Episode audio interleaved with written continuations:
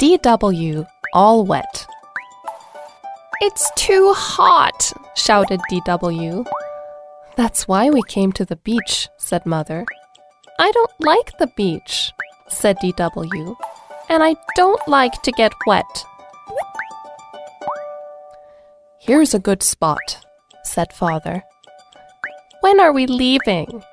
asked DW. We just got here, said Mother. Come on, DW. Take off your robe, said Arthur. Last one in is a rotten egg.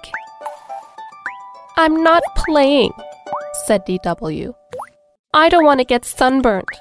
And no splashing. Come on in, called Arthur. The water's great.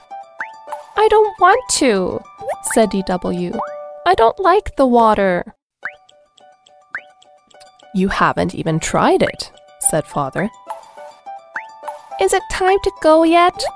asked DW. Not yet, said Arthur. I'm going for a walk. Me too, said DW. You walk, I'll ride. Help me up. But I can't see, said Arthur. You don't need to, said DW. I'll tell you where to go. Go, she said. Where are we going? asked Arthur. It's a surprise, said DW. Keep walking. Now turn left.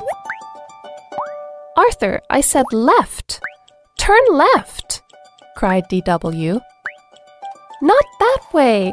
Stop. Splash. Help! Help! screamed DW. I can't swim. You don't have to, said Arthur. Just stand up. Then DW dipped, floated, flipped, flopped, squirted, splashed, and dunked. Time to go, called Father. Let's come back tomorrow, said DW.